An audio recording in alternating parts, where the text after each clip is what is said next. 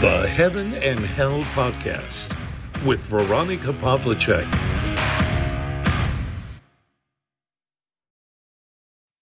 Ja, hallo, hier spricht wieder eure Veronika aus Wien.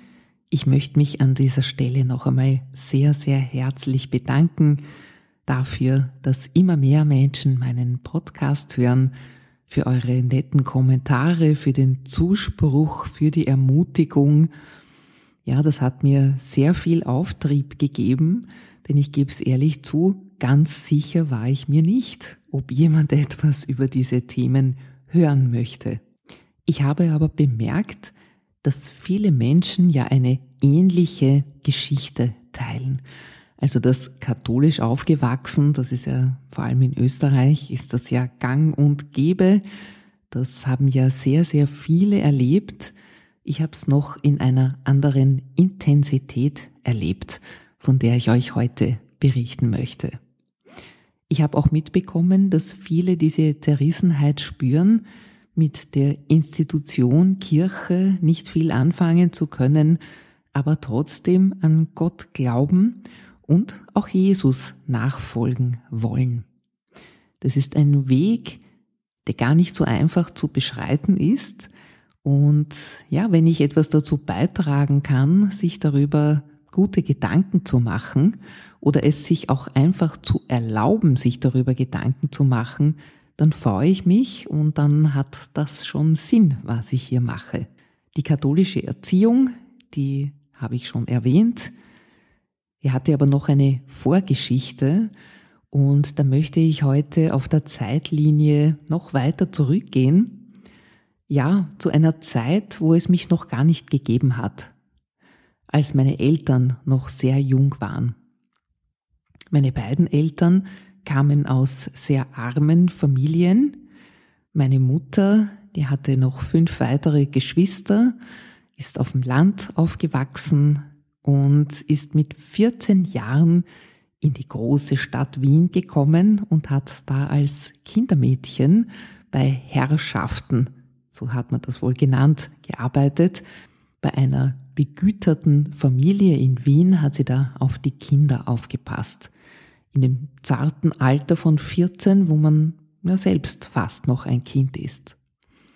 Erst viel, viel später hat sie mir erzählt, was für ein Martyrium sie dort erlebt hat. Der Hausherr dieses feinen Haushalts ist nämlich des Nächtens öfter mal zu ihr ins Zimmer gekommen. Mehr brauche ich dazu wahrscheinlich nicht sagen, das kann sich jeder vorstellen, was sich dazu getragen hat. Und so kam es, was ich dann erst in diesem Zusammenhang richtig verstanden habe, dass meine Mutter mit 16 Jahren den Wunsch geäußert hat, ins Kloster zu gehen. Sie ist dann in ein Kloster eingetreten. Ja, man könnte sagen, das war eine Flucht aus dieser schrecklichen Situation heraus, und da wusste sie, sie ist nur unter Mitschwestern, unter Frauen. Und ja, sie hat wahrscheinlich eine etwas romantische Vorstellung auch davon gehabt. Sie hat das erste Mal darüber gehört, was äh, Missionsschwestern machen, die auf der ganzen Welt arbeiten, in Südamerika, in Afrika.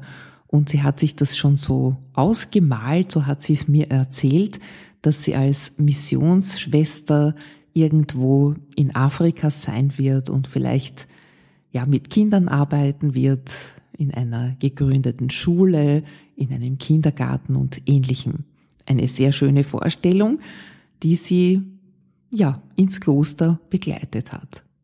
Im Kloster selbst möchte dazu sagen, das waren natürlich noch sehr, sehr andere Zeiten als heute, hat sie das nächste Martyrium erwartet, denn dort ist es ziemlich streng zugegangen.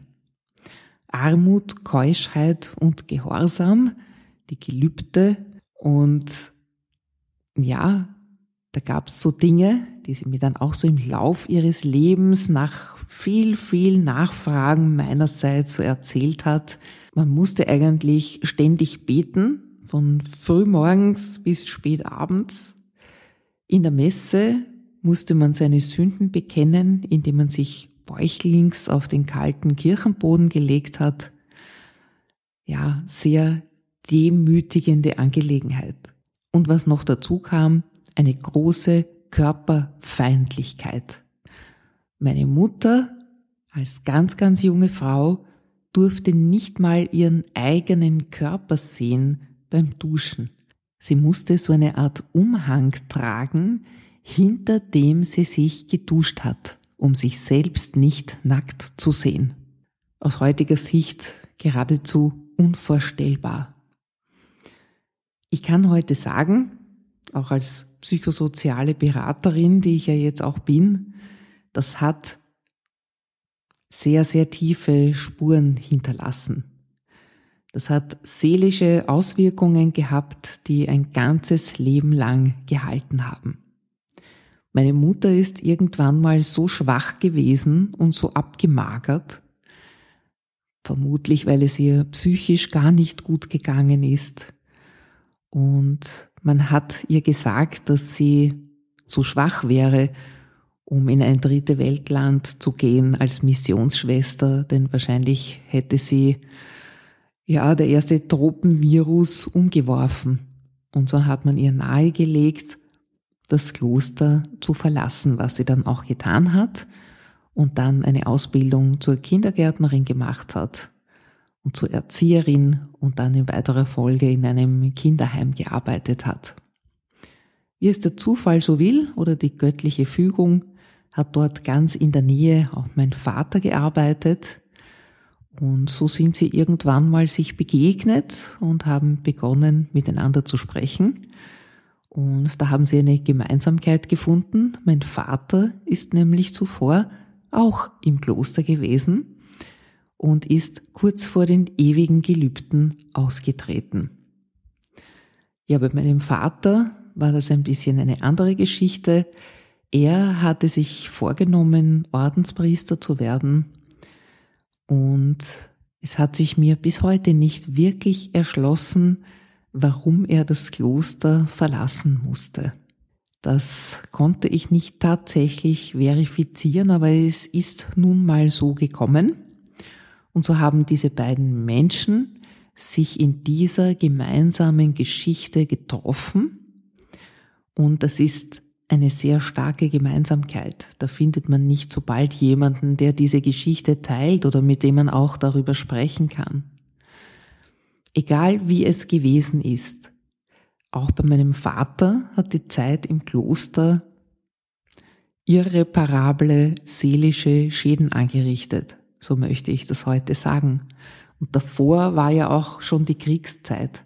Also das sind sehr, sehr viele Traumatisierungen passiert, die man gar nicht so leicht auseinander dividieren konnte. Also wenn ich das aus heutiger analytischer, psychologischer Sicht betrachte, ist das gar nicht so leicht zu sagen, was wo passiert ist oder welcher Schaden wo angerichtet wurde.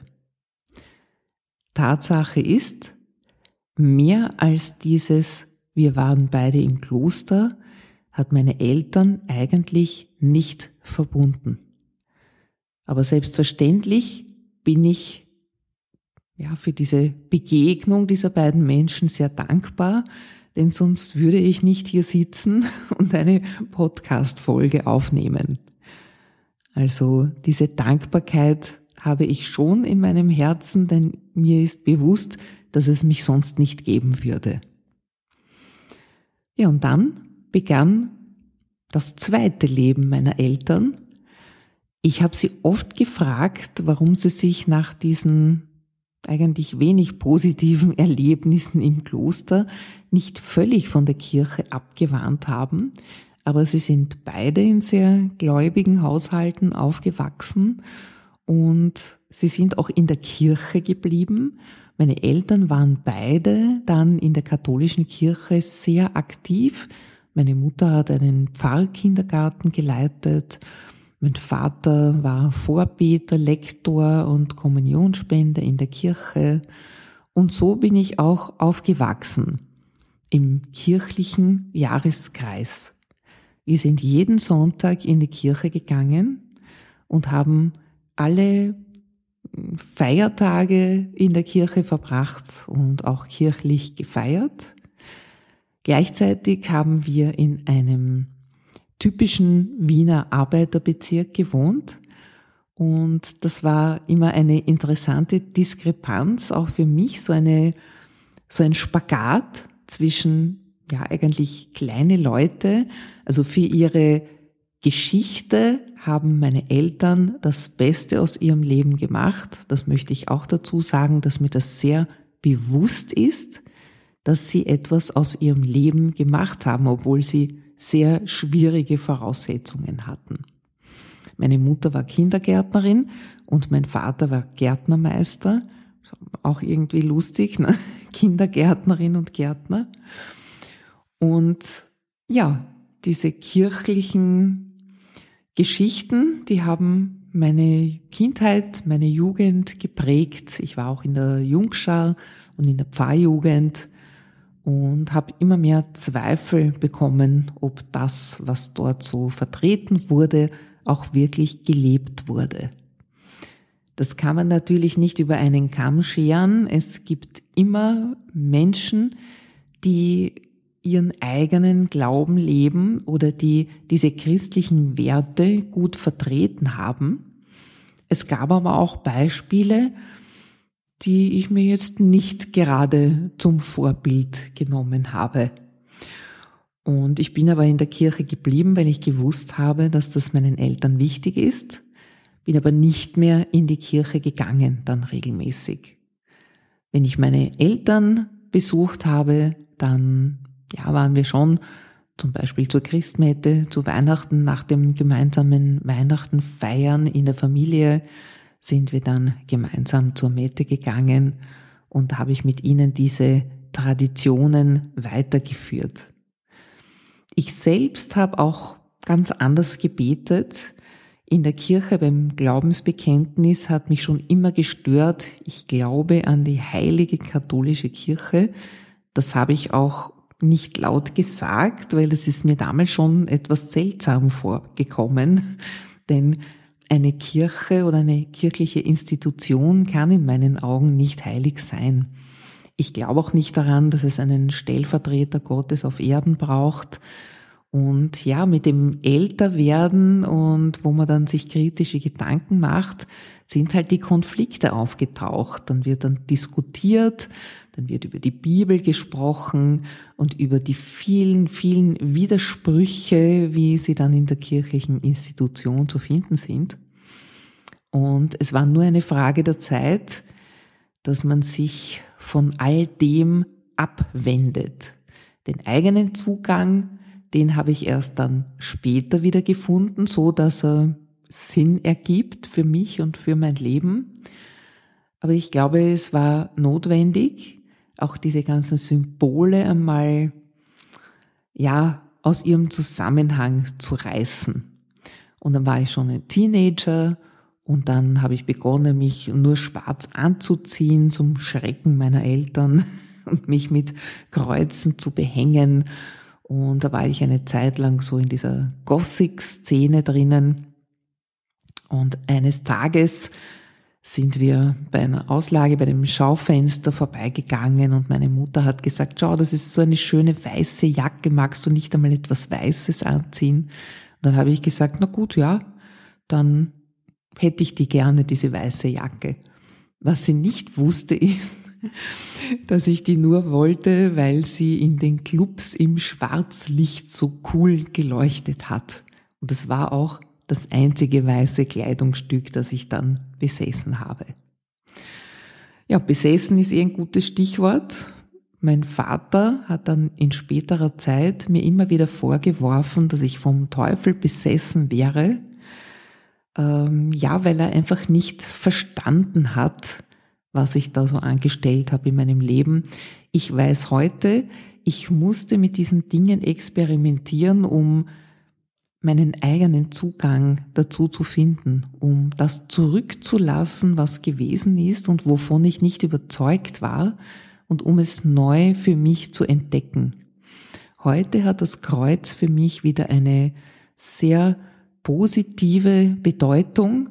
Das klingt jetzt vielleicht eigenartig, aber nur durch das Kreuz geht es zur Auferstehung. Und heute glaube ich daran, ich glaube an Gott, ich spreche mit Gott direkt, ohne irgendwelche zwischengeschalteten Menschen. Es sind die alles Menschen, die in den Institutionen arbeiten. Und ich erzähle das so detailliert, weil ich weiß, dass sich viele in dieser Geschichte wiederfinden werden.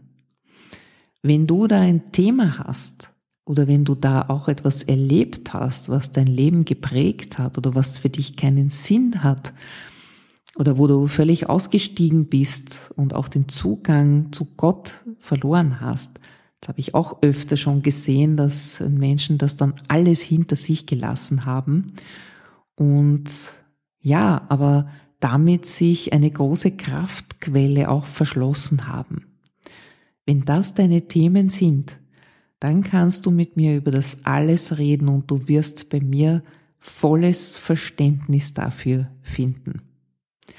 Ja, das war die Geschichte, wie meine Eltern im Kloster waren. Meine Mutter war sieben Jahre lang im Kloster und mein Vater ganze neun Jahre lang und das zu einer Zeit, die sehr prägend ist im Leben eines jungen Menschen. Vielleicht verstehst du jetzt auch ein wenig besser, wie ich der Mensch geworden bin, der ich heute bin. Und ich freue mich, wenn du mir beim nächsten Mal wieder zuhörst.